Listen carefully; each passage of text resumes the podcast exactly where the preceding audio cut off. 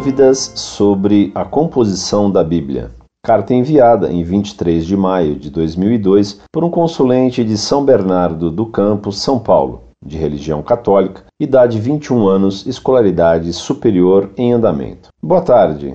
Sou de família católica praticante e tenho algumas perguntas que, caso satisfatoriamente respondidas, me tornarão um forte adepto da concepção católica, pois concordo com toda a teoria católica apostólica romana, mas este assunto basilar sempre me afligiu muito. Sempre vi tramitar em meus estudos de história que a Bíblia, o Novo Testamento, não foi escrita logo após a morte de Cristo. Houve um grande intervalo. Eu gostaria de saber exatamente quanto tempo após a morte de Cristo a Bíblia foi escrita. Outra pergunta: quem ou que grupo redigiu os textos originais da Bíblia, o Novo Testamento? A minha maior penúria é em relação ao fato de por que Jesus, o Rei dos Reis, não deixou nada por escrito. Outra pergunta: o que prova a existência de Cristo? Não sei a que grau estou começando a me equivocar, mas tenho muito medo de estar acreditando em um Sócrates dos tempos modernos onde na realidade ninguém sabe se realmente existiu, mas se sabe que o que foi atribuído a ele está revolucionando o mundo. Eu gostaria que vocês me respondessem este e-mail. Será muito importante para mim e para minha fé. Muito prezado, salve Maria.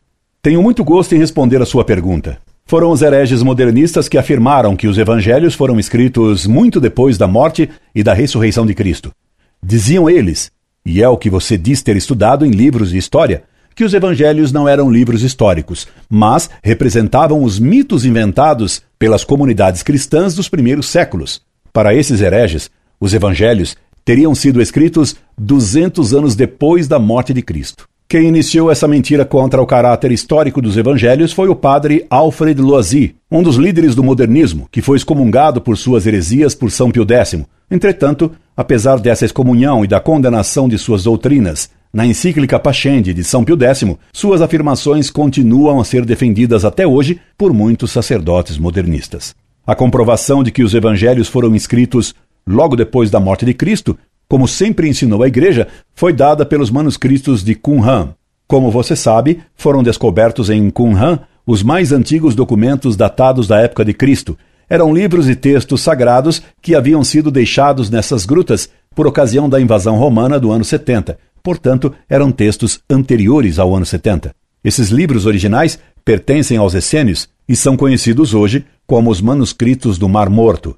Numa das grutas de Qumran foram encontrados muitos fragmentos que foram cuidadosamente recolhidos e estudados. Um deles, um fragmento do tamanho da metade de uma unha, continha três letras e um pequeno ponto na linha inferior. O tipo das letras demonstrava que o texto a que elas pertenciam era um texto sagrado. Colocadas aquelas letras no computador, verificou-se que aquela sequência de três letras não constava no Antigo Testamento. Ora, aquela sequência de três letras foi encontrada no Evangelho de São Marcos, Portanto, havia em Qumran, antes do ano 70, uma cópia do Evangelho de São Marcos.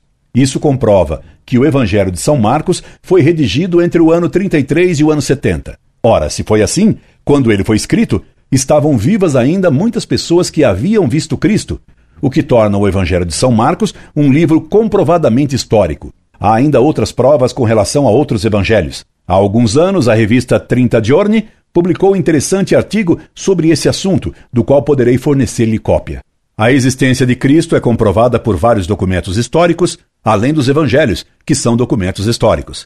Assim, alguns historiadores romanos contam da morte de Cristo na Palestina, quando lá era governador Pôncio Pilatos. Ninguém hoje duvida seriamente da existência de Cristo.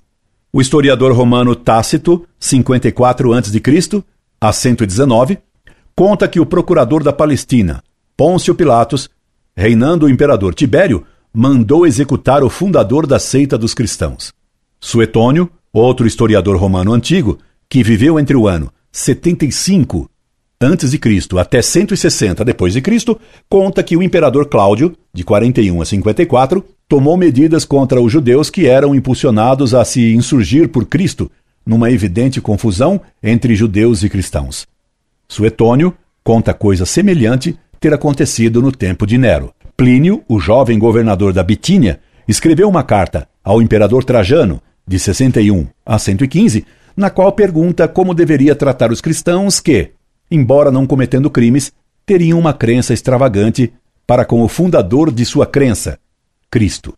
Luciano, escritor romano do século II, alude ao fato de que Cristo morreu na cruz, fala de seus milagres. O historiador judeu Flávio Josefo, 37 a 94, em duas passagens de sua obra, Antiguidades, fala da morte de São João Batista por Herodes. Antiguidades, capítulo 18, versículo 2. E ele desaprova a morte de São Tiago, o irmão de Jesus, chamado Cristo. Antiguidades 29, versículo 1. Noutra passagem escreveu Joséfo: Nesse mesmo tempo apareceu Jesus, que era um homem sábio, se todavia devemos considerá-lo simplesmente como um homem. Tanto as suas obras eram admiráveis. Ele ensinava os que tinham prazer em ser instruídos na verdade. E foi seguido não somente por muitos judeus, mas mesmo por muitos gentios.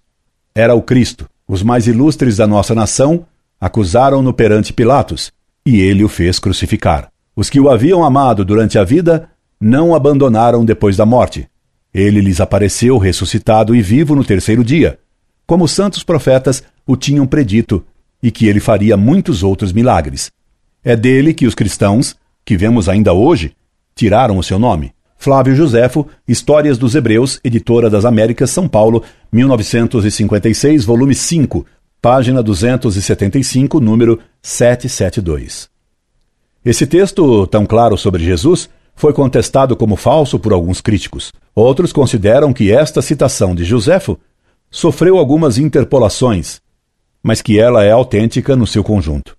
Finalmente, outros julgam que a passagem de Joséfo é autêntica, porque todas as cópias da obra de Joséfo contêm essa passagem.